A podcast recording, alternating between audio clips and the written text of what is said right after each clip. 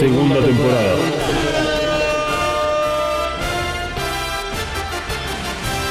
The Reveal Series. Te vuelan en pedazos. Ya no aguanto esta pena. Tanto tiempo sin verte. Es como una condena. Bueno, bienvenido a Evacas, el podcast en español más rico del universo. Me gusta, me gusta. Mi nombre es Dalmas y a mi lado se encuentra Malu. ¿Cómo andás, Malu? Hola, muy bien, disfrutando mucho de estar grabando y comiendo. Estamos comiendo algo, sí, efectivamente, por eso es el podcast más rico. No, no, no importa lo que estamos comiendo. ¿Cómo andás, Emma, del otro lado del internet? Bien. Bien, Bueno. concreto. Sí, pum, algo de eso. Eh, Hoy es un capítulo de estas características. Sí. Pumba, seco. O sea, no vamos a dar dando vuelta, qué sé yo, que toque lo otro, que hablar de cosas que van a venir, que hablar de las cosas que pasaron, las bolas. No. No. Que se- eh, si se van a enojar con nosotros, enójense desde el principio y sin ningún tapujo. Sin ningún tapujo, exactamente. Utilizando palabras que nadie en su casa está entendiendo en este momento. Estoy no si la usé bien igual. No, creo que eh, sí, debe estar más o menos bien. ¿Quién, quién- Sí, está no, hay, bien. no hay nadie vivo que pueda venir a discutir el- si, tampoco fue bien usado o no. Pero decía que estoy muy contento porque, porque es un capítulo que, que, va a estar interesante. Eh, o sea, finalmente, después de todas las veces que hemos hablado, a pesar de haber dicho que no íbamos a hablar sobre el tema, y dar nuestra opinión personal, vamos a estar dando en este episodio nuestra opinión personal de Evangelion 3.0 más 1.01 Thrice Upon a Time. Y obviamente sobre el reveal, porque esta última película, recién la hablábamos con Emanuele mientras esperábamos a grabar, que este que el reveal hay que tocarlo. Está el cierre esta película.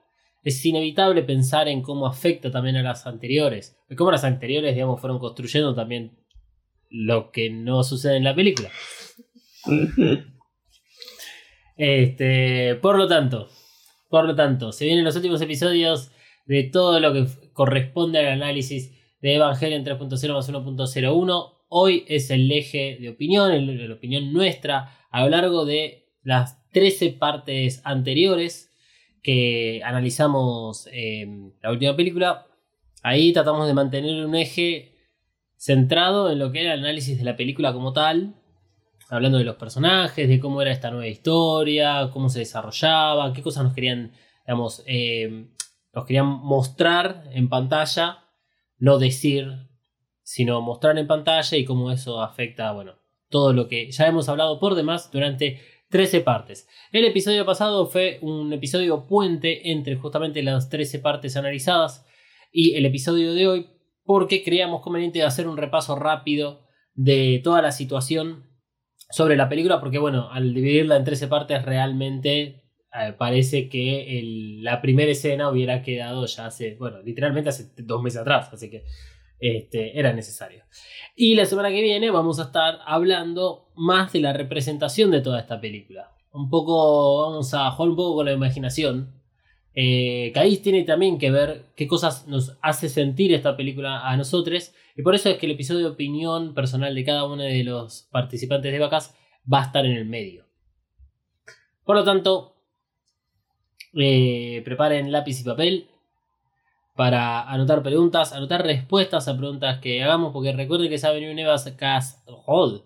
Recuerden que va a venir un Evacas a la carta, por lo tanto, van a tener que estar tomando notas, apuntes. No es que va a haber tarea de qué pasó en, en Evangelion ni en Evacas, sino que eh, sus inquietudes y todas las cosas que les hayan sucedido durante esta última película y esta temporada número 2 de Vacas las podemos después discutir en episodios que vendrán.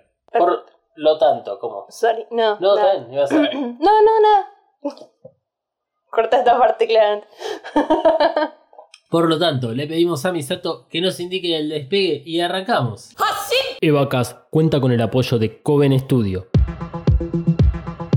Coven Studio. Maquillaje y nail art para todos.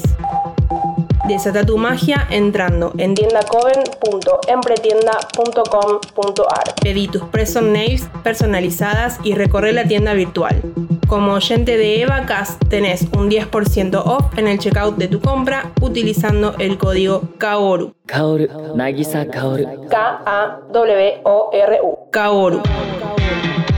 Visita tiendacoven.empretienda.com.ar y el Instagram arroba coven.estudio.ba. Coven Studio, Made in Hell. La promoción no incluye envío, válida para Argentina. Bueno, ¿quién quiere arrancar? ¿Quién, quién quiere ser? Esto es como un oral. Vamos a estar sentados ahí adelante de la clase y vos sabés que la profesora... Dalmas, vos estudiaste. Vení, dale, dale, dale, dale. Y, y solía ir primero porque era de los giles que como estudiaba iba a estar todo bien con la profesora, la gente se iba a relajar, iba a escuchar respuestas de cosas que después iban a tener que hacer. A mí no me gustaba ir primero. Bueno, ¿qué tal si vas primero ahora? Bueno, eh, voy a ir primero, ya que Emanuel directamente desconectó el micrófono. No, ¿cómo? Uh, no, en mi caso siempre fue por lista. Nunca hubo un libre albedrío. Igual siempre estaba adelante, pero bueno. Había Claro. alguien un poquito adelante. Yo no, ¿eh? Yo no, yo siempre viví atrás, con la gente que cocinaba y que este, hacía cosas raras en el fondo del aula. Bueno, a ver, eh, entonces voy a arrancar yo. Eh, creo que ya he dado mi opinión a lo largo de toda la temporada. Eh, así que no queda mucho más que en todo caso resumirla en, en qué realmente me sucedió aquel eh, 8 de agosto. 12 de agosto. Aquel... Sí, 12 de agosto. 12 de agosto, ¿no? 13. 13 de agosto. Ahí va. Claro, lo que pasa es que habíamos arrancado temprano el 12. Ahí va. Voy a volver a empezar esta parte. ¿eh? Eh, bueno, arranco yo entonces, eh, a pesar de que, bueno, he, he dejado en claro tal vez un poco mi posición eh, respecto a, a lo que es Thrice Upon a Time, porque de alguna forma todo lo que estuve analizando y comentando tiene un poco mi opinión puesta en, en las palabras, a pesar de que traté de siempre mantenerme en, del lado de la subjetividad. Cre- creo que igual 60-40 estamos bien, 60-40 por- de, de- del subjetivo. Ok, Sí. 60 es subjetivo. Sí, sí, sí, sí, sí. No, igual creo que incluso un poco más, pero bueno, hoy, hoy se van a dar cuenta. Que pasa que ya los últimos episodios era alejate hinchar las pelotas. Bueno, no importa. Eh, recuerdo la madrugada del 13 de agosto, que fue cuando se estrenó la película, eh, terminarla, terminarla de ver a las 3, 4 de la mañana y eh, hacer una story para Evacas acerca de qué, qué fuera como la primera impresión que tuve. Eh, a la mañana siguiente, la, la, la mañana, la, la mañana, la no, la mañana siguiente no, a la mañana, cuando nos despertamos, ahí la volvemos a ver eh, y la opinión seguía intacta. A pesar de haber estado cansado, de que era la madrugada y todo, lo que me mostró la película la primera vez es lo mismo que mantengo hoy en día y es este, lo mismo que utilicé como para encarar los análisis. Es una película que me sigue dejando ese sabor amargo, ese gusto incluso a poco, que tiene que ver más con el mensaje para mí, porque es inevitable para, en, mi caso particular, que el cariño que le tengo al anime, la cantidad de veces que lo he visto y realmente es una obra magistral, el hecho de esperar algo similar, a pesar de tener la vara muy baja eh, de antemano, porque Rise Upon a Time yo ya la vi sabiendo que no iba a estar a la altura de las expectativas que yo me había puesto originalmente cuando arrancó el reveal. Entonces eh, no podía esperar mucho más. Por todo el análisis hecho durante la segunda temporada de Vacas, eh, incluso eh, eh, hubo como un giro en, la forma de entender el reveal que me, provocó segmentar la película en, ok, la parte visual sé que va a ser increíble, lo relacionado a la música sé que también, y eso me va a encantar. El problema es la historia. El problema es qué es lo que van a hacer con todos estos personajes, cómo van a cerrar, eh, o sea, ni siquiera cómo van a cerrar, porque es qué plot holes que durante todo el reveal lo dejaron abiertos y lo fueron cada vez alimentando más y más al agregar nuevos personajes, cambiar un poco la historia, modificar, digamos, las acciones. ¿Qué plot holes van a elegir arreglar o este, finalizar o completar? Eh, Perdón, plot holes que habían quedado del anime o de las otras películas. No, no, de, de las películas. Ok. El, el anime deja muchos plot holes, pero que la verdad es que. Claro que sí, no pasa nada. No, no, no, no, porque es toda la parte del lore, es toda la parte más eh, funcional de, de, Mm. de Evangelion. Lo que pasa es que es el anime y, y en Evangelion terminan siendo 100% interpretativas esas obras. Trace Upon a me parece que no es tan interpretativa. Creo que es muy claro el concepto que da. Y eh, lo, el, cierre que termina provocando la, la- toda la saga. Cosas que destaco. De- bueno, toda la parte visual, toda la parte de sonora, me encanta. El reveal en eso se saca un 10 más. O un excelente consellito de la maestra. Eh, así que eso no está, no está ni siquiera en discusión. Y a pesar de que Thrice Upon a Time eh, tiene mucho más contenido de, este estilo CGI que hemos hablado en tanto en Neva 2.22 como en 333, eh, es algo que no me molesta. La verdad es que no me molesta. Estamos o sea, todas las producciones que vemos hoy en día, todos tienen una carga gigantesca de CGI. Eh, Es más, hace poco hubo un. Se, volvió a hacer viral eh, Squid Game en Twitter porque habían empezado a hacer. eh, a mostrar imágenes de la producción en los cuales era todo CGI. Obvio, pantalla verde por todos lados. Y la gente falsamente indignándose diciendo, ah, ¿cómo que no era de verdad?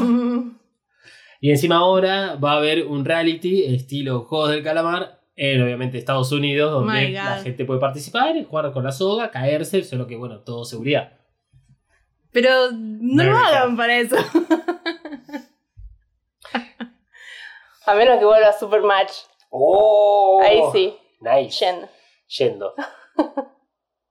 bueno, cortemos acá y vamos a ver el Supermatch. No está en ningún lado. No, ya no, no. no. Las- es, que, es que las únicas copias las tiene Telefe. Y no sé- La tiene Ronnie Arias. Bueno, perdonen millennials centennials que no saben de qué estamos hablando. Especialmente el que está del otro lado. Eh, retomando un toque, el... Toda la parte del CGI la verdad es que no me molesta. O sea, a ver, con esto no, estoy queriendo decir de que me aborrece, por ejemplo, la animación del anime o nenas de Evangelio. No, son, están muy buenas, están muy lo- logradas. Y a medida que, que uno va consumiendo más animación, eh, uno se puede dar cuenta la, la continuidad, digamos, de los movimientos que tienen los personajes y de las escenas. eh, y como en Evangelion esos movimientos siempre fue- estuvieron muy bien logrados. O mejor dicho. Pero mm, mucha gente la achaca, digamos, al CGI y hemos tenido esta conversación con Suzume como aborrece, digamos, la parte del CGI porque eh, ¿por qué hacer algo en computadoras cuando ya lo haces bien de otra manera? Es como que respetar un estilo. Eh, pero mi impresión es que Cara ya no está para ese tipo de cosas. Mm. Es la rep- o sea, el estudio Cara y lo que hacen con el Evangelion es un poco lo que o sea, yo también hago con este podcast. En este podcast hacemos cualquier cosa. ¿Y por qué no hacerlo? ¿Solo por mantener un estilo? ¿Solo por mantener el clásico eh, análisis de serie y televisión o anime? Que está utilizado en todos los podcasts habido y por haber. Entonces, si, si no te animás a hacer esos cambios, como matar ese perro, eh, ¿dónde está la innovación? ¿Dónde está el crecimiento? ¿Dónde está diferenciarse y encontrar un poco de uniquidad? No. En- encontrar esa cosa que te hace único. Y Evangelion con el anime lo logró. Entonces, reitero mis palabras que no dije, no recuerdo en qué capítulo dije. O sea, el, propio cara, el propio estudio cara, el propio reveal tienen la vara muy alta. ¿Y cómo van a poder tratar de mejorar eso? Si además película a película intentan superarse a sí mismos. Muy difícil. Entonces, en todo lo, lo que corresponde a la parte como técnica de la película, al desarrollo, a la producción, sí, totalmente de acuerdo con esta película. Yendo mil veces más, hagamos más películas de este estilo, da lo mismo. Porque tiene que ver con una cuestión de, de como- transmitir la cultura transmitir ciertos conocimientos. Porque la realidad es que si vos ves una película animada, como en el caso de Evangelion, y agarrás una película animada que, por ejemplo, provenga de Estados Unidos, son diferentes estilos también de animación. Sin embargo, y acá es donde, punto negativo para Thrice Upon a Time, la película igual está armada de tal forma que apunta a otro público.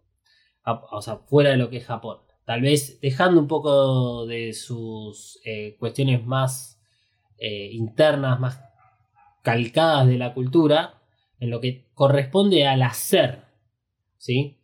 A la distribución de la película, las canciones elegidas, eh, el tipo de acción que tiene, se aleja un toque de lo que es eh, originalmente Evangelion, y por qué no alguna de las otras tantas este, ah, digamos, mangas y animes, que ma- en realidad anime, que, que existen.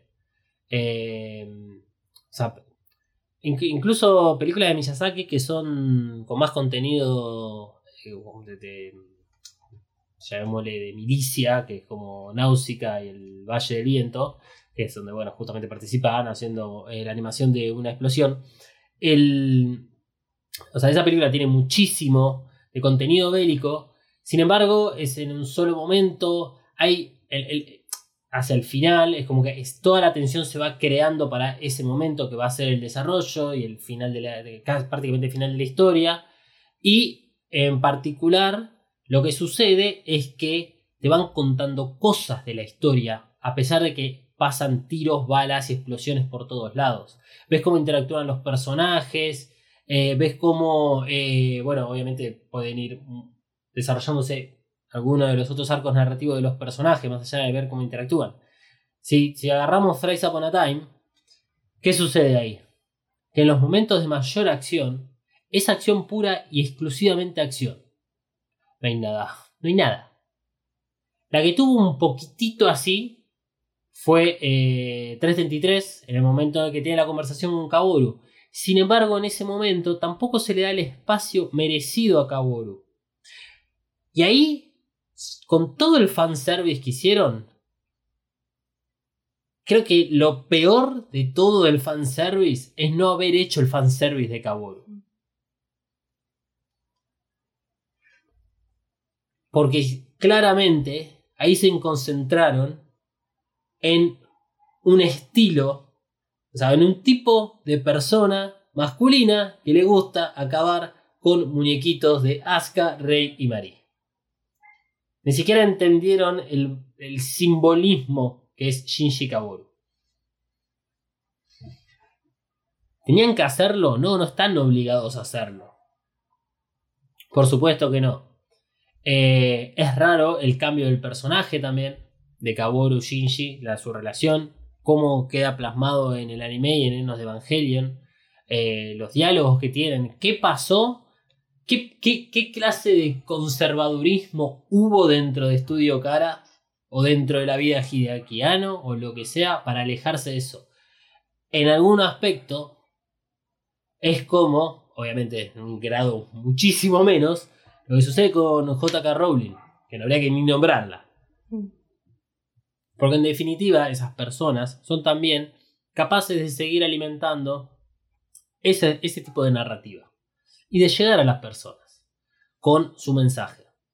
Y hablando del mensaje, mensaje que a mí me dejó Thrice Upon a Time, es en algún aspecto de conformismo, así, pero llano, ya no me refiero a plano, o sea, es un conformismo que además no tiene ningún tipo de otro tipo de mirada que no sea ese conformismo choto. Me conformo con lo que sea. Si ese hubiese sido un punto de partida, me hubiese gustado verlo. Y el desarrollo de esa conformidad. Que va muy de la mano con el personaje de Shinji, porque Shinji es un personaje que su personalidad es de conformista. Se conforma con que más o menos lo demás lo traten con X respeto, cierto respeto en realidad, eh, y que lo dejen un toque en paz. Y bueno, así termina. La escena final, que es la que no hemos hablado, igual la vamos a hablar en el próximo episodio porque tiene mucho más de la parte de simbolista. Sí, de- de- bueno, ya está, basta. Yo no voy a editar. Simbología. Eh, a mí me pegó cuando. Obviamente, lo digo desde una postura muy particular. Pero pegó el momento en el cual te das cuenta que Shinji elige vivir en este mundo en el que vivimos nosotros. Eso, es- eso no es una interpretación, eso está deliberado puesto ahí. Eh, más allá de que está la, la, la película donde uno ve cómo se va transformando toda esa escena, eh, ya que Evangelion es un producto que, que juega con estos límites que te va a presentar una película o el anime. Yo te presento esto, pero sabes que por otro lado te voy a dar otras cositas que te van a ayudar a entender y a comprender un poco cómo qué es lo que estás viendo. En el caso de Enos de Evangelion, ibas al cine y te daban el Red Cross Book con toda la terminología y un montonazo de cosas que ahí empezamos a entender Evangelion. En el caso de Thrice Upon a Time, toda la estación es la estación de la ciudad de Uve donde nació Hideaki Anno. Así comienza el documental de Hideaki él corriendo para imitar los movimientos después de Shinji y de Mari. Hay escenas calcadas del documental que se ven en la escena final. Y son de ahí, porque él quiso que sean ahí, de que sean de esta vida real. Y cuanto más se aleja la cámara al finalizar la película, más claro es que ya es menos animación lo que se está viendo y más una imagen real. Y el hecho de que Hideaki Anno, o ah, no importa si es Hideaki o no, la verdad que no importa.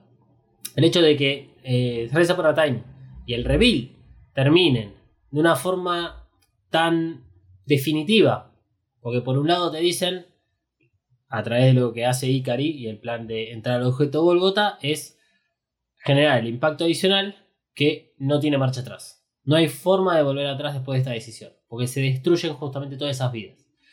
Entonces, el mensaje es clarísimo. Acá no va a haber más. Este es el final. Y es la última vez que vamos a, ver, digamos, la historia de Shinji y de quien más sea. Porque una vez que mueren, mueren. Y es en la vida real. En esta vida real. Y ahí eh, digo, la verdad, tu mensaje es bárbaro, Hideaki Anno, Evangelion. Si podés vivir en este mundo. Porque es el clásico final Disney. Felices para siempre. Nos vamos de la mano, felices y contentos. Del otro lado del andén nos muestran el resto de los personajes que se lo ve bien, por lo menos tienen todas las extremidades. ¿Viste? ¿Y qué pasa después? ¿Dónde quedan? Ah, Sh- Shinji no tiene más problemas psicológicos. O sea, además le lavaron el cerebro. Pero Mari sabe. Pero sabe quién es. Ok, no tiene ningún trauma. Entonces elige vivir en un mundo en el cual todos esos traumas tal vez los conoce.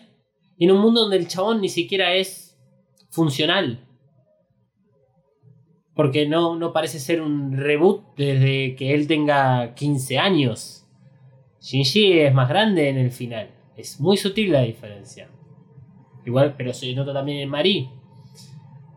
Eh, entonces, ¿qué onda? ¿Cómo es vivir para Shinji en un mundo que él creó, que tal vez es consciente que él creó? ¿Basado en qué? ¿Qué va a hacer de su vida? Yo vivo como el orto en esta vida.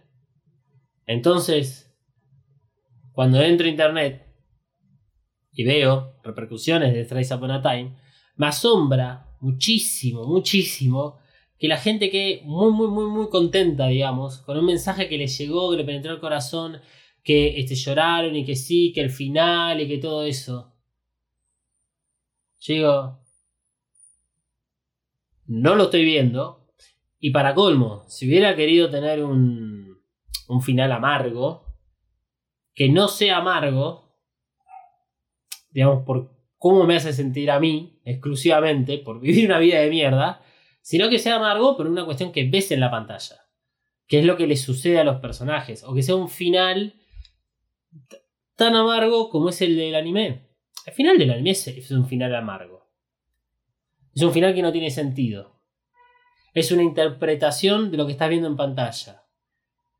Y todo termina, sí, con un final feliz, pero termina también de una forma muy surreal. Donde están todos como en, ese, en esa porción de tierra, con gente que estaba muerta, viva, los aplauden y están todos felices.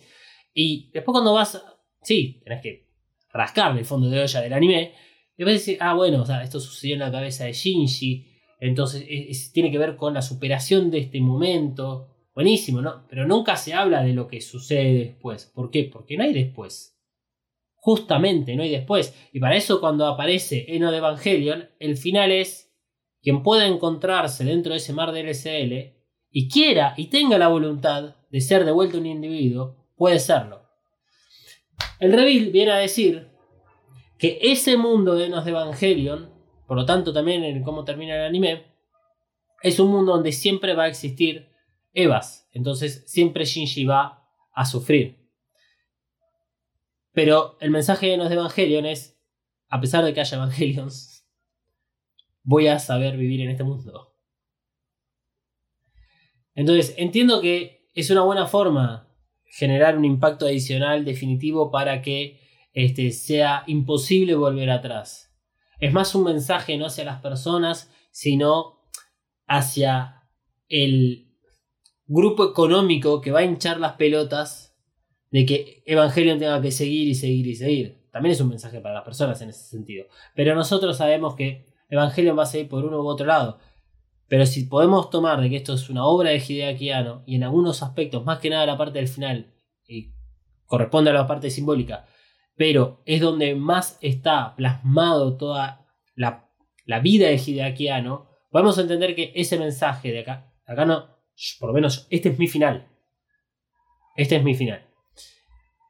Tiene que ver con los simbolismos. A mí me parece que eh, a partir del, del momento en que se desarrolla el cuarto impacto y entran todos al antiuniverso, a partir de ese momento ya no importa más Evangelion. Todo lo que sucede ahí es la vida de Hideaki Anno.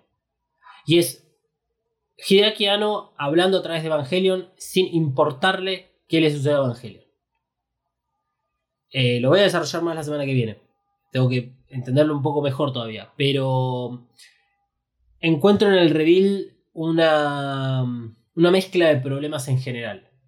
Eh, que tienen que ver con la vida misma, que tienen que ver con eh, el crecimiento de las, de las personas que participaron en todas las producciones, porque básicamente el mismo núcleo de ocho personas importantes estuvieron en las cuatro películas.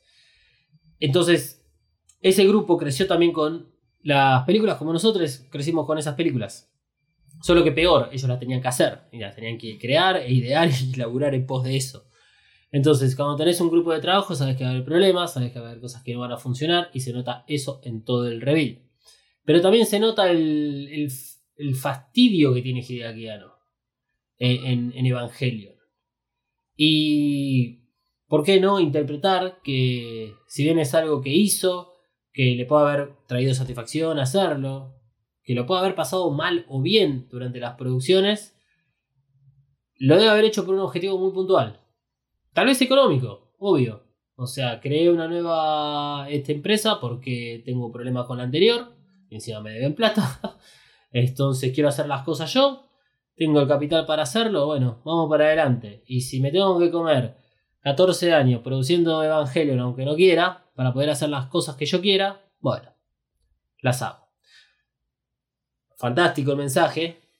Cuando tenés una espalda gigante y cuando tenés 60 años, millones de dólares o de yenes este, en Japón, tenés la vida resuelta y podés dar un final a Evangelion que sea muy simplista.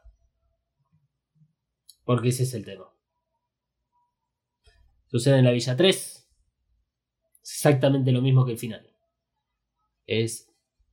Estamos todos bárbaros. Es, es una sociedad dopada. Tengo muchas, pero muchas teorías respecto a esto del simbolismo. Eh, el problema de eso Es que tal vez son cosas que yo quiero encontrar para validar el tipo de mensaje clásico que puede dar Hideaki Anno en su obra. Y tal vez no es así. Es simplemente que el chabón, bueno, fue mucho más sencillo, más productivo y eficaz en una forma de hablar. ¿Sabes qué? Historia del héroe, no lo hicimos nunca nosotros, así que listo, vamos para adelante. Este, sería bueno ver a Shinji en esa posibilidad. Y veamos qué sale. Y bueno, salió esto. Eh, es lo que hay. Es lo que hay. En general, más allá de todas las cosas buenas y malas que, que estuve hablando, eh, creo que lo que más me, amarga toda la situación es lo del fanservice. Si, si bien es algo que en, el- en las primeras películas del Reveal va creciendo de a poco, eh, digamos, la, ¿cómo se llama? La exposición de, de todo el fanservice en, en minutos de pantalla. em, ponele que hasta lo podía llegar a aceptar, hasta Eva 33. Decir, bueno, a ver, qué sé yo. Eh, yo he cambiado con los años, eh, tal vez estoy exagerando. em, tal vez apuntar a un público que es muy bueno, mucho más joven, lo cual estaría muy mal que sea así, pero siguen teniendo 14 años y pasaron 14 años y aún así pasa exactamente lo mismo. Porque está bien, eh, vueltas que dio la Tierra alrededor del Sol fueron 30 cuando nació Asuka, ¿viste? Pero las dejas con el cuerpo de 14 años, dejas claramente que tienen el cuerpo de 14 años. Eh, eh, eh. Entonces ya ah, esas cosas ya sí, obviamente no, no las tolero. Pero no las tolero no porque, ay, Dalma súper deconstruido. No las tolero porque vos mismo no las tolerás tener en los evangelios. Entonces lo mínimo que espero es que seas relativamente congruente con tus propios ideales. Y eso me marca de que tal vez en el en Enos de Evangelio, Hideaki Anno se hizo el punk por hacerse el rebelde, no por una cuestión de ideales. Porque en definitiva, hoy en día lo alimenta a eso mismo que aborreció. Entonces, la verdad, chabón, por suerte yo no lo tengo como una figura importante en mi vida. A ninguna de las figuras públicas las tengo en, en mi vida como algo importante. Porque son así. Son, son impredecibles para nosotros que estamos tan alejados de todo eso. Entonces, eh, el sabor amargo también tiene que ver con que es el final. Eso tiene una cuota de amargura. Saber que no va a haber más, saber que, que ya no va a estar la excitación, el hype de la espera y todo eso. Eso también es parte del sabor amargo. Que se va a ir decantando con los meses, los días, los años que pasen. eh, y continúe viendo la película. Lo bueno es que es una película que probablemente la, la, la vuelvo a ver eh, bastante seguido. Tal vez no Eva 1.11. Porque ya está, listo. Para eso está, listo. En todo caso, me como los últimos 20 minutos de Ramiel y se acabó. Eh, y, y no caería en la, en la, en la gilada de, de editar las cuatro películas para dejarlo únicamente lo importante. Si algún día tengo tiempo y alguien que me, me financie, lo rehacemos, ¿eh? Pero, este, no, ni siquiera, no, no, no, no sería lo, lo, lo- lo molesto. Eh, pero, en contraposición al sabor amargo, ahora estoy más expectante de qué van a hacer. Pero no por Evangelion, sino justamente por todo esto. Por la, la necesidad de Estudio Cara de mostrarse de una manera completamente diferente a la que eh, era observada y que ellos mismos se mostraban.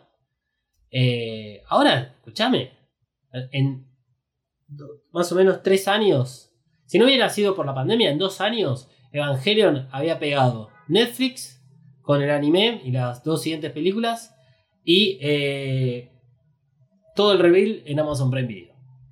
Eso es un paso gigante. Llegaste a todos lados siendo un originalmente un anime de culto que era difícil de conseguir. Y con toda esta super globalización que hay, yo estoy esperando a cobrar la guita en dólares para empezar a comprar y traer muñequitos. ¿Viste? Porque van a llegar. No es como los 90 que andás a ver qué pasaba con los pedidos de Japón. Toda la gente con la que he hablado, eh, que mucha gente que ustedes escuchan acá, hablan así, porque tuve una conocida que viajó y le pedí, o me trajo. Era ir uno, pedir algo por correo era bastante complicado. Pero bueno, eh, por ahora tengo para decir eso. En todo caso, después al final, si veo que es necesario algo más, si me acuerdo de algo más, lo estaré comentando. Así que pase el que siga. Bueno, no sé si voy yo o Emma tiene muchas ganas de ir. Eh, me da lo mismo. Ok, veo el entusiasmo y entonces me voy a atrever a, a hablar yo. Eh, que igual, o sea, no, va a ser eh, muy largo, eh, con toda la sabiduría que ha sabido aportarle a todo esto, pero opino bastante similar.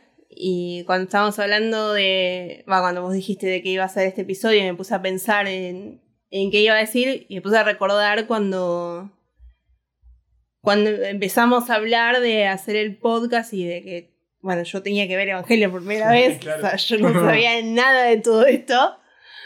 Eh, y, o sea, la expectativa que tenía realmente era muy alta y estuvo muy bien eh, satisfecha por eh, el anime. Ah, Eh, por Hideaki Anno. no.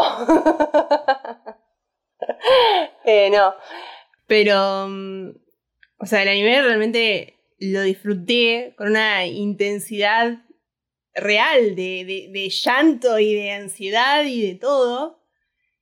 Que cuando hablaban de las películas, o sea, también, o sea, imagínate, si me decían que era algo como, no sé, como, mejor hecho y eso, eh, generaba mucha expectativa. Eh, pero bueno, lamentablemente no. La esencia de Evangelion quedó en el anime. Para mí. Porque ahí es donde, o sea, donde hablábamos tan a profundidad y podíamos estar bastante tiempo hablando del significado, de los sentimientos y de todo de los personajes. eh, estaba ahí. O y, y no es que o sea, se, se nota que realmente lo habían hecho con esa intención y se nota mucho que eh, las películas son eh, exclusivamente algo comercial y que a Hideaki no le echo con huevo hacerlas o no. Eh, entonces eso creo que es lo que más me, me desanima porque, es, o sea, como lo dijimos mil veces, son lindas películas para... La puta madre. Eh, son lindas películas para ver. eh, pero bueno, les, les falta algo. O sea, realmente es como que las veo y me siento vacía. Y no siento nada, o sea, no me siento identificada, que esto son cosas que también ya las he dicho varias veces. No me siento identificada con, con ningún personaje, ni siento empatía por casi ninguno. Eh, como me pasaba con, con el anime, que siempre era como buscarle algo y, y encontrarme en una situación parecida y, o sea, y- poder entender y analizar desde otro punto de vista. Que eso era muy interesante. Incluso la simbología de cómo está planteada en el anime es completamente distinta. O sea, te daban ganas de, de investigar y por qué hizo esto y por qué usó esto, ay, esto es de acá.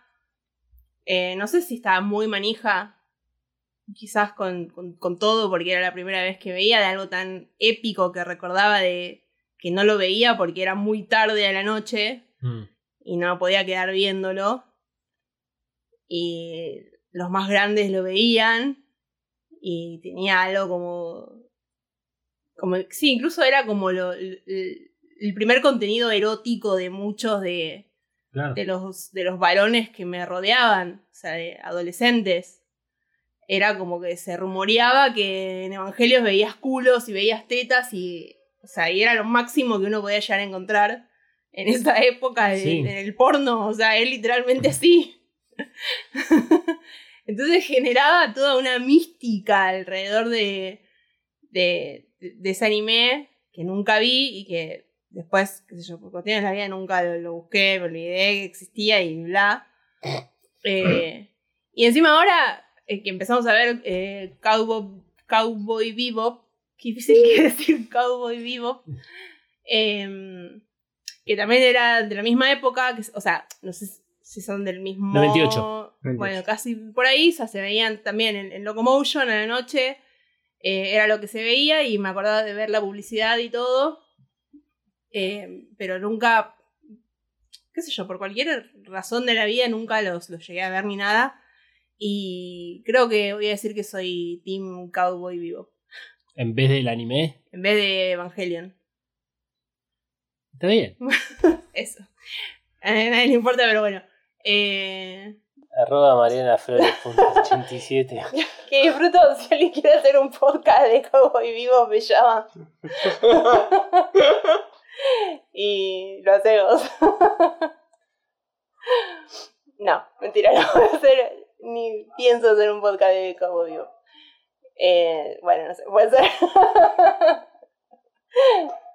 Em, en fin, eso, básicamente. Que, que, que sí, lo mismo que digo siempre. Si, si bien son películas lindas, fue una gran decepción. Y toda la espera y toda la manija. Quizás yo, o sea, peco de ser demasiado. de entusiasmarme demasiado con algo y ponerle mucha ficha siempre. Pero nada, o sea, también creo que en parte un poco Hiakia no tiene la culpa de mi frustración. Claro, no vos que ansiedad mil. Claro, mi- en, mi, en mi caso, generalmente la vara está bajísima. Todos Claro. me van a decepcionar, esa es mi vida. y es que Eh, así debería ser. Es que en parte así es como que debería ser, ser un poco. Eh, pero.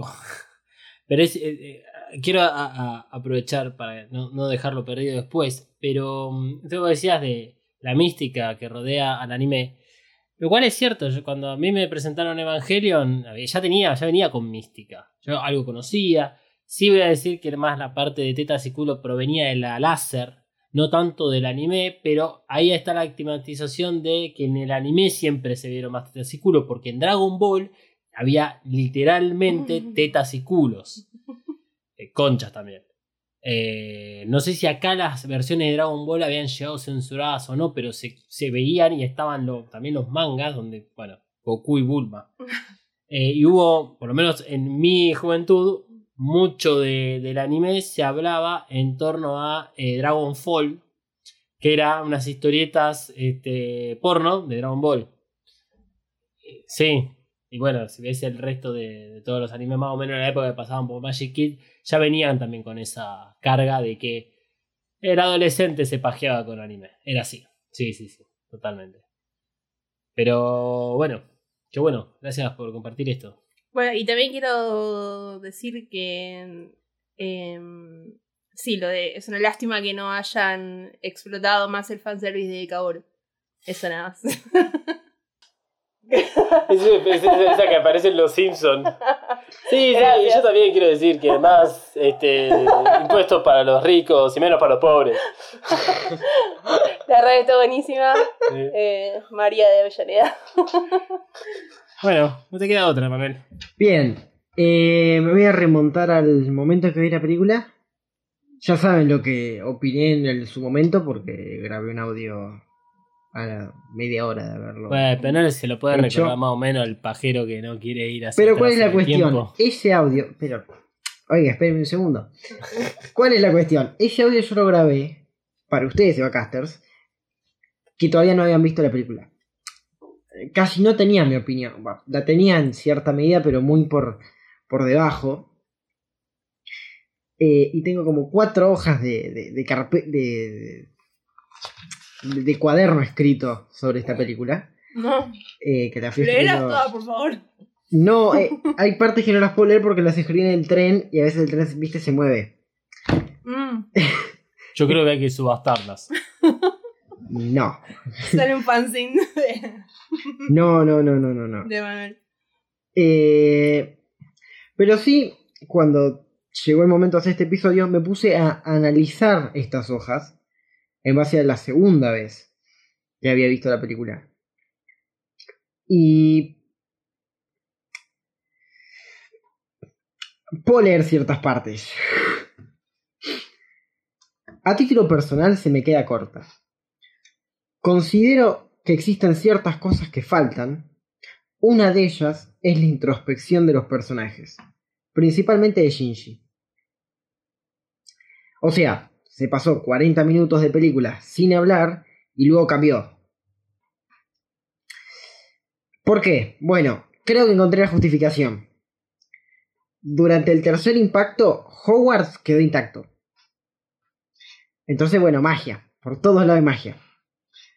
Eh, y ese es un problema de esta película. Hay magia magia magia. En muchos sentidos. O Shinji se recompuso gracias al poder del amor, lo cual sería demasiado Disney.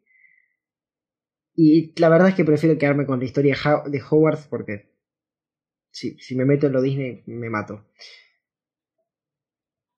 Y si sigo con este tema del tiempo, ¿por qué siento que faltan cosas? Porque se desperdicia el tiempo. Es una película larguísima. no, no larguísima. Es larga. Para creo que lo estándar que uno está acostumbrado a una película. Eh, y el tiempo está desperdiciado en una caída de dos Evas durante muchísimos minutos y y no tiene gracia.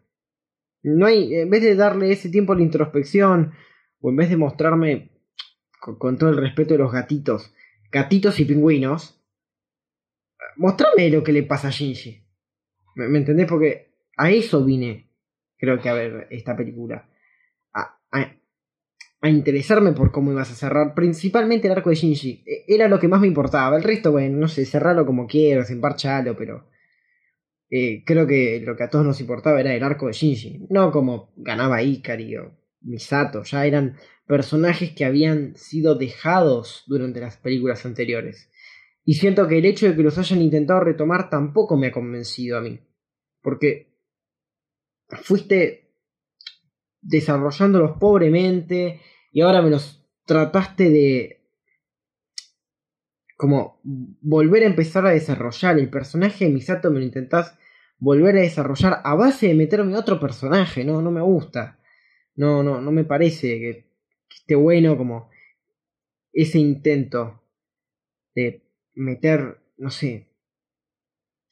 No, no, no, sabría decir si es fanservice, pero como, como ese intento de cerrar todo y que todo quede como, ah, mirá, y está todo cerrado y Misato está muriéndose feliz. No, flaco, se está muriendo. No sé, muchas cosas que no me han convencido.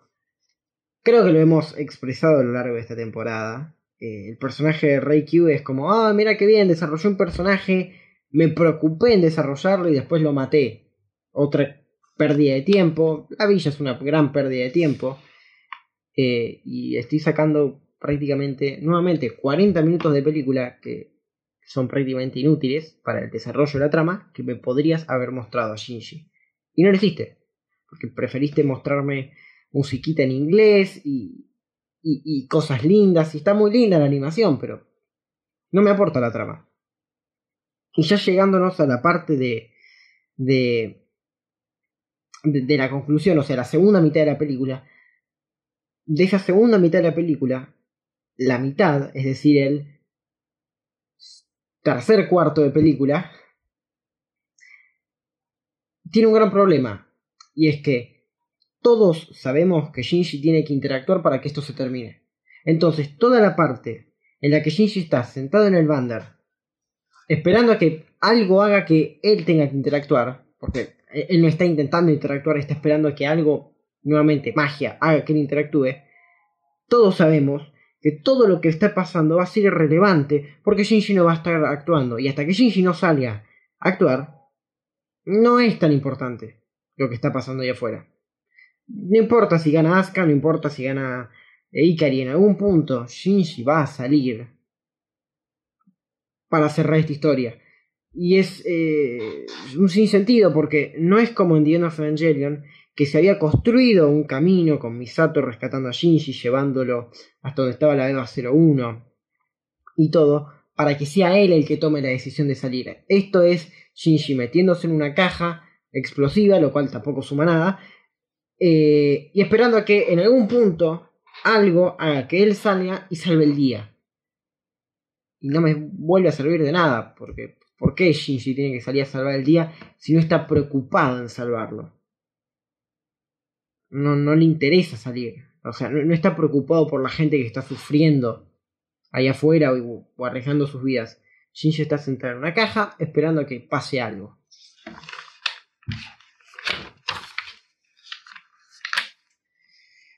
En el capítulo pasado comenté que casi todo el mundo en esta película tenía que ir al, al oculista y era porque muchas veces pasaba que se nos mostraba algo que estaba recontra visible en pantalla y como que los personajes no lo veían. Eh, el ejemplo más simple es lo de Shinji, que se acaban de llevar la EVA 01 y sale y dice, yo voy a pilotear la EVA 01. Y es como, flaco, se la acaban de llevar. O, o tenés un problemita, además de los muchos que tenés, e- en los ojos, o realmente eh, hay algo mal escrito ahí. Y un poco este tema de que hay algo mal escrito. Para que una película, desde el punto de vista de guion, uno tiene que tener un objetivo, un montón de decisiones a tomar en el medio para llegar a ese objetivo, para que la llegada a ese objetivo sea interesante. Y en el medio siempre tiene que haber un- una sensación de, eh, de que uno está apurado en lo que tiene que hacer. Porque si no, yo me puedo sentar a, a ver cómo resolver, no sé, una bomba que no que va a explotar cuando tenga ganas. O sea, eh, eh, esas películas donde hay una bomba, que vos tenés que desactivar la bomba porque si no te morís. Tenés que tomar un montón de decisiones de cortar cables y si las haces mal te vas a morir. Y encima tenés que hacerlo dentro de un tiempo limitado. Entonces, yo como espectador estoy interesado y metido en lo que tengo y en lo que estoy viendo. Una vez que se meten en el, en el antiuniverso, justamente les dicen, vos tenés todo el tiempo que necesites. Y se perdió la gracia. Ya no hay una cuestión de hay que salvar el día. Porque uno dice, bueno, para, para, para, que todavía Ikari le puede ganar a Shinji y darle vuelta a la tortilla. No, porque como están metidos en un objeto Golgota, siempre y cuando Shinji le pueda ganar a Ikari, puede hacer lo que quiere y revertir todo. Entonces, nuevamente, se vuelve a perder la gracia, porque siempre existe la opción de solucionar todo mágicamente, sin que nada ni nadie se vea afectado del todo. Yendo un poco lo bueno, cosas que sí me gustaron. eh, bueno, el aspecto gráfico y hay ciertas atenciones al detalle que me han gustado, como por ejemplo durante la operación 0706, ¿puede ser? Durante la operación 0706, eh, cuando ponen ese vehículo que parece un submarino, a medida que va pasando el tiempo se ve que la barrera L va creciendo sobre las patas del vehículo que tienen como eh, pilares de contención a su vez y la barrera L se va comiendo el vehículo. Esas boludeces a mí me encantan. Porque son esos pequeños detalles que a mí me hacen demostrar que, ah, ok, no es tan todo tan wow, sí, me, cuentan que el mundo explota o que todos nos morimos, porque hay algo que marca que eso puede pasar. Y así hay un, bastantes detallecitos de este estilo. Pero bueno, tampoco son tantos como las posiciones en el tren y esas cosas, pero bueno, de nuevo, a ver, son boludeces frente a un gran problema. Después tenemos el problema del fanservice, que también ya lo hemos hablado. Kaworu, que no aporta nada más que estar en el tráiler. Y encima tenemos ese final que eh, es un final complicado. Yo no le encuentro un significado a día de hoy. He hablado con gente que me dice, no, el final, re lindo, el significado. Yo la verdad no... Gente que me ha dicho, es muy lindo cómo construyen las relaciones amorosas entre los personajes. Y mi primera pregunta fue, ¿qué relaciones amorosas? Yo no vi ninguna. Eh, y acá es donde más o menos cierro. Creo que es una película que, para una persona como soy yo, no me aporta nada. Eh, me deja un sabor a poco. Un montón de cosas que yo no las entiendo, como las relaciones amorosas, lo hemos discutido fervientemente con Dalmas. Yo no he visto nunca la relación amorosa entre Kensuke y Asuka. Por, por mucho que la intenten crear, a mí no me entra en la cabeza eh, que la estén intentando crear o que la estén forzando. Yo no la veo y punto. Eh, sí no entiendo la relación que tienen. Es como que es una relación que claramente fue creada por años, pero no me hacen ningún guiño de que esa relación fue creada.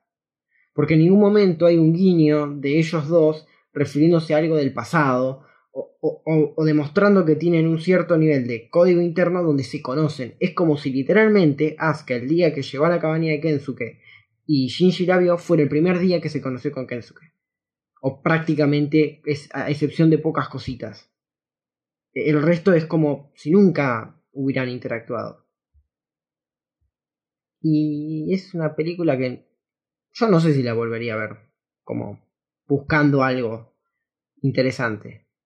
Yo prefiero quedarme con la 3, con la narrativa, que me parecería, que me pareció muy linda, este tema de que todo viene desde el punto de vista de Shinji, eso me parece que es una manera muy interesante de contar una historia. No solo desde el punto de vista, sino que nosotros no entendemos nada y estamos entendiendo lo mismo que Shinji. Y las otras dos me quedo con la segunda por una cuestión de visuales y de música.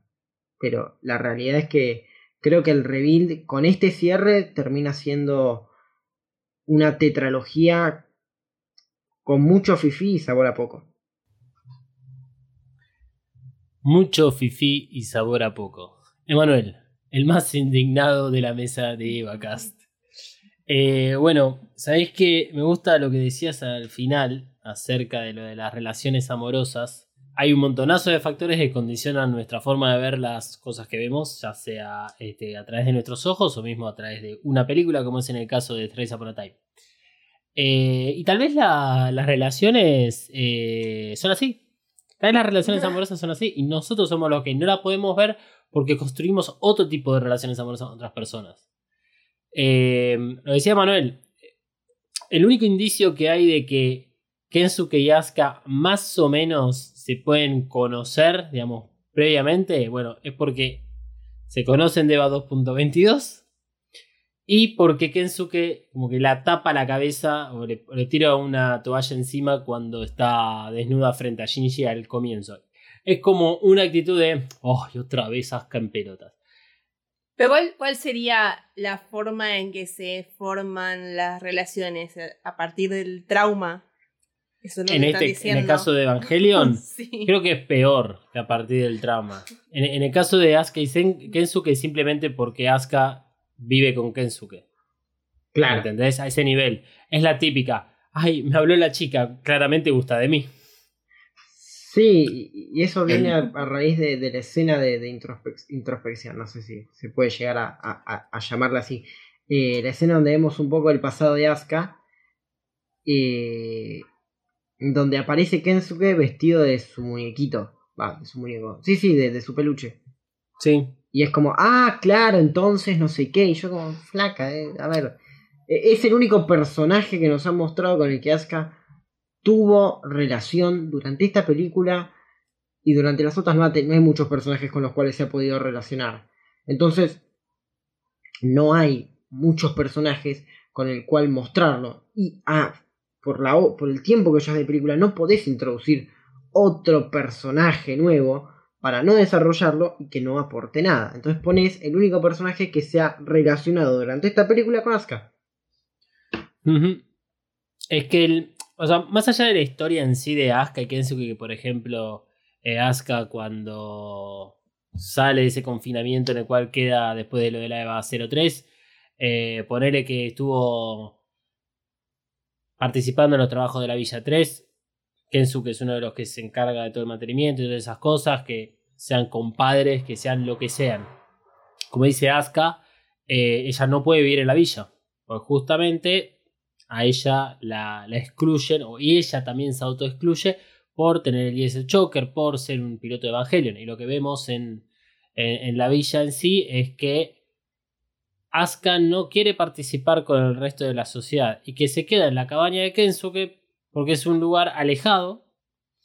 Y porque Kensuke tampoco está todo el tiempo. Muchas veces la vemos a Asuka sola en la casa. Y Asuka además, o sea, eh, hay que entender también en qué situación encontramos a Asuka dentro de la cabaña de Kensuke. La encontramos porque Asuka tiene que ser recogida junto con Reikyu y con Shinji después del desastre que quedó del casi cuarto impacto. Pero tal vez Asuka hubiese vuelto en el Bander y se hubiera quedado en el Bander, como quedó Marí. Porque a Marí sí la logra levantar. Entonces, tampoco, o sea, es claramente una casualidad que Asuka esté en la cabaña de Kensuke, digamos. O sea, que esté con ese personaje. El introducir a Kensuke dentro de la parte de introspección de Asuka es exactamente lo mismo que yo te decía, que vos miraste con una cara diciendo, ¿cómo puede ser de que si alguien le dice a un hombre, hombre sin H y con B corta, eh, che, qué lindas zapatillas que tenés, bueno, listo, archemos. O sea, pasa lo mismo con, pasa lo mismo con, por ejemplo, con Instagram. Ah, Tenemos el WandaGate, Sí. que tiene que ver con likes prácticamente. Bueno, hay un pasaje comprado, hay otras cosas más en el medio. Pero igual, se- siempre se vuelve a hablar de lo mismo. Las interacciones de las redes sociales. Ahora se volvió a hablar porque en Instagram puedes likear las historias y solamente la persona que es dueña de esa historia va a poder ver ese like. Por lo tanto, eso quiere decir de que es un chape, que es un levante. ¿Eh? Todo ese, todo ese tipo de cosas son las que estamos, eh, acá me hago cargo, hombres heterosexuales, blancos o de primera línea o de segunda línea, como quieran llamarse, pero básicamente este, muy construidos por el patriarcado, que vos ves una mujer viviendo con un hombre, disculpen, pero juega River dentro de un rato y vimos cerca del... La, Ah, yo pensé que se estaba armando escándalo por todo lo que estamos diciendo acá y nos están viniendo a buscar. es posible. No, yo pensé que era por el Diego. No, es una persona muy desubicada que está utilizando la bocina para como comunicar su frustración con probablemente el auto o los autos de adelante. ¿Cómo no decir un hijo de re...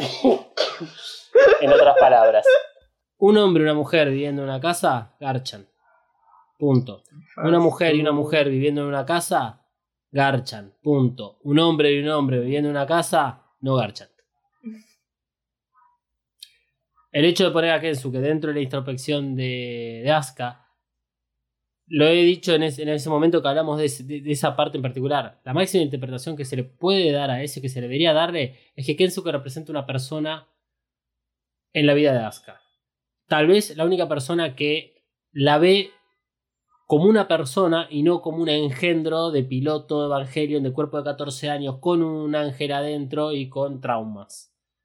Pero eso no quiere decir de que hay una relación socioafectiva amorosa.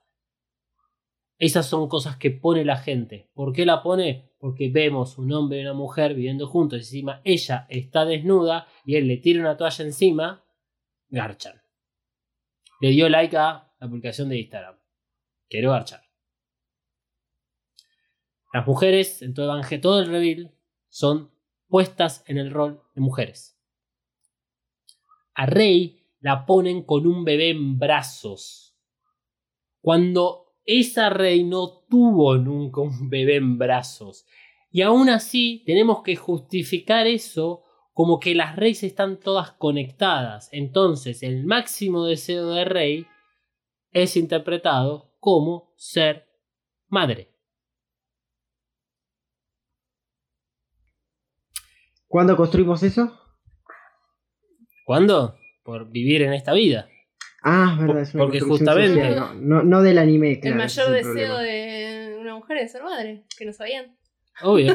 Ah, Nacemos para eso, nada más. ah. Eh, fijémonos en el caso, por ejemplo, de. Vamos con el caso de Marie.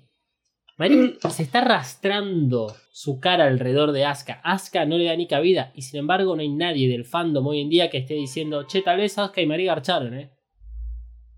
O eso se ve dentro del fandom porno. No dentro de la discusión de la película. Mm. Mari tiene mucha más relación con Asuka que con Shinji y que Asuka con Kensuke, de lo que nos muestran en pantalla. Y en el caso del final, em, Shinji y Mari, el otro mensaje clásico de Disney que dejan es que el problema no es que es un mensaje tal vez deliberado puesto de esa forma, tal vez no fue la intención.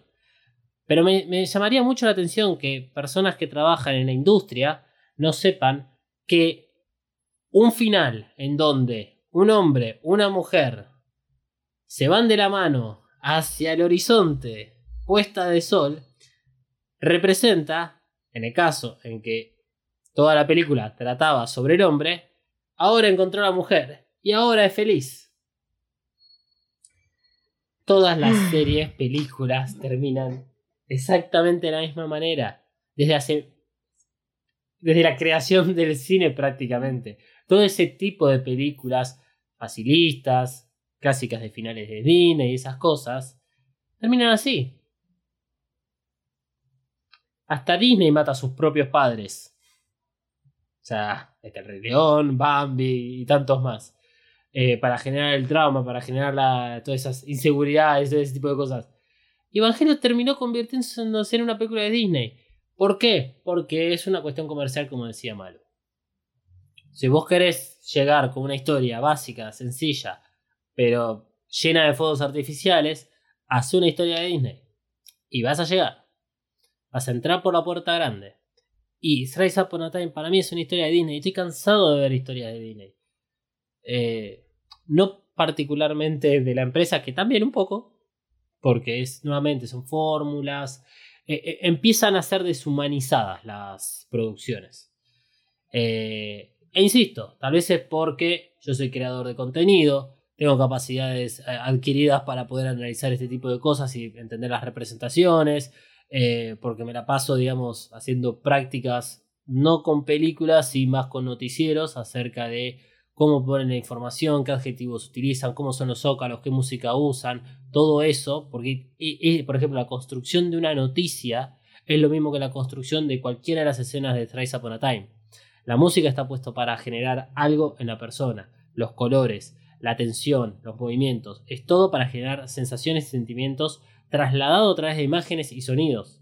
Porque hoy en día todavía no nos pueden meter olores o sacudirnos, excepto de los cines 4D, para decirnos, che, mirá, hay un terremoto, ¿eh?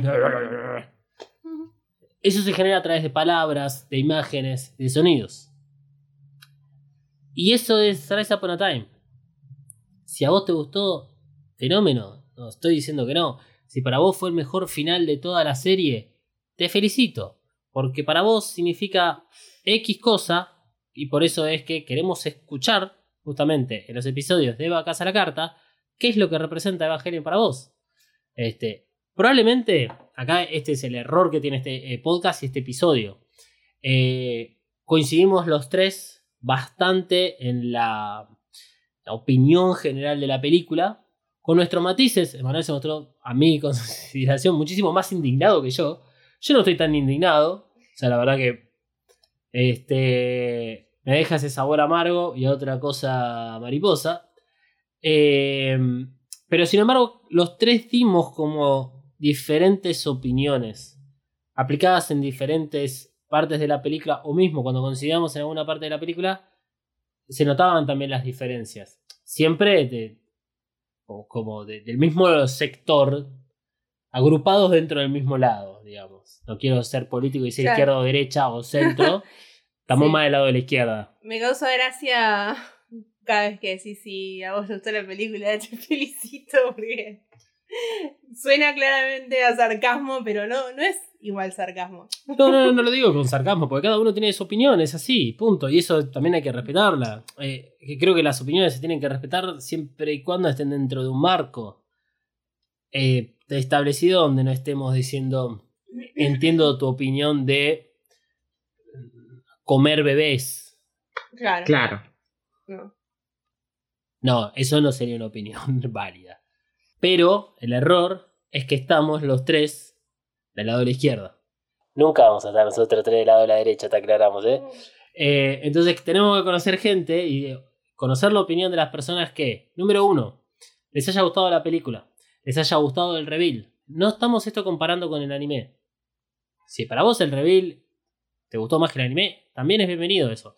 Pero no es necesaria condición como para este, encontrar un reflejo de, la opinión sobre el reveal. O sea, Emanuel lo decía, la única película que probablemente vea es 373. Ahí tenés una opinión. Donde, bueno, por ahora, tal vez dentro de 10 años cambia su cabeza y la ve distinta. Es, es una de las virtudes que tiene el cine. Así que, y Evangelio más que nada. Pero retomando, o sea, si a vos te gustó el reveal o no te gustó el reveal, Eva a la carta va a estar abierto para atender todo ese tipo de opiniones que tengan ustedes acerca de El Reveal y la última película. Eh, también acerca de nuestras propias opiniones, porque nos pueden bardear. Pero ¿sabes qué? Te vamos a poner ahí un... Mi opinión. No te vamos a criticar la tuya, obviamente. Este, porque le, estamos, le vamos a dar el espacio para que tengan su opinión. Eh, en principio no serían editadas las opiniones, excepto que haya algo que no corresponda obviamente. Pero que no va a ser el caso porque somos todos relativamente conocidos de los que participamos de Evacas. Ya hemos hecho un Evacas a la carta y salió todo bien, así que no esperamos ningún tipo de sorpresa. Eh, fuera de eso, eh, nos interesaría aún más que haya gente que haya visto por primera vez el reveal. No te digo que no haya visto el anime, pero aunque sea por primera vez el reveal, que el, el primer contacto con Evangelion sea el reveal. Eso es lo difícil. En algún este, streaming de Twitch salió que alguno decía, sí, yo tengo una, una de por allá, que por allá, que dijo que sí. Y bueno, este, porque sería buenísimo eh, saber eso. Y más si todavía no vio el anime. Si ya vio el anime, bueno, eh, la pregunta es obvia. ¿eh? ¿Cuál te gusta más? Eh, pero estaría bueno alguien que diga, yo vi el reveal por primera vez, todavía no vi el anime, y queremos, queremos, queremos, sí, sí, que, queremos ponerte bajo la lupa, obviamente. Porque es como lo que Eso sí sería un buen cierre de, de, de ciclo para Eva Cass. O sea, comienza con vos que no viste el anime y fue tu puerta de entrada. Y que vaya alguien que está haciendo el camino inverso. Contrataciones arroba dalmas-ndg en todas las redes sociales.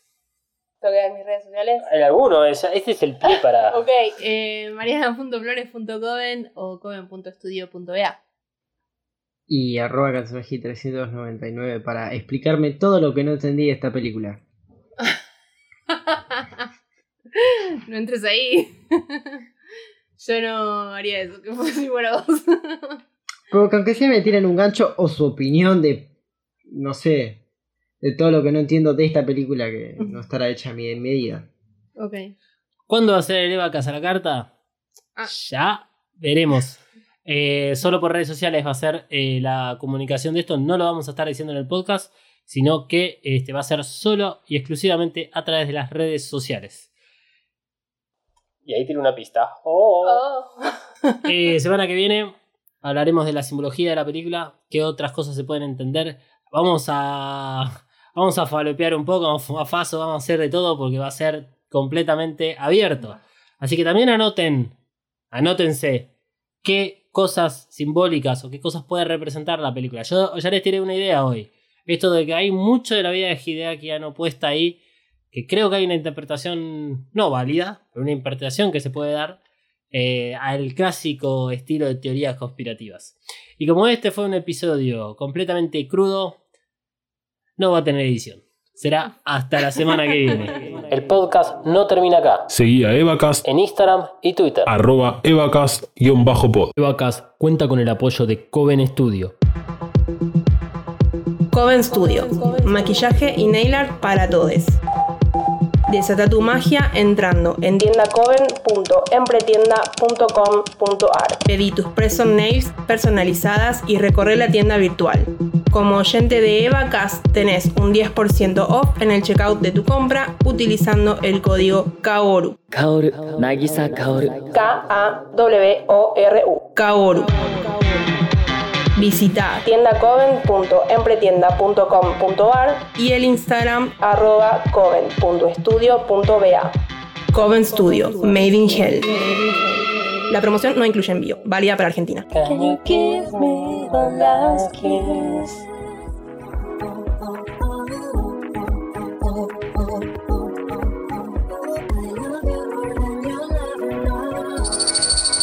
Evacast es un producto fabricado 100% en los headquarters de Mothercaster Media ubicados en Saavedra 3. Si querés tener tu propio podcast o ya tenés uno, descubrí mothercastermedia.com.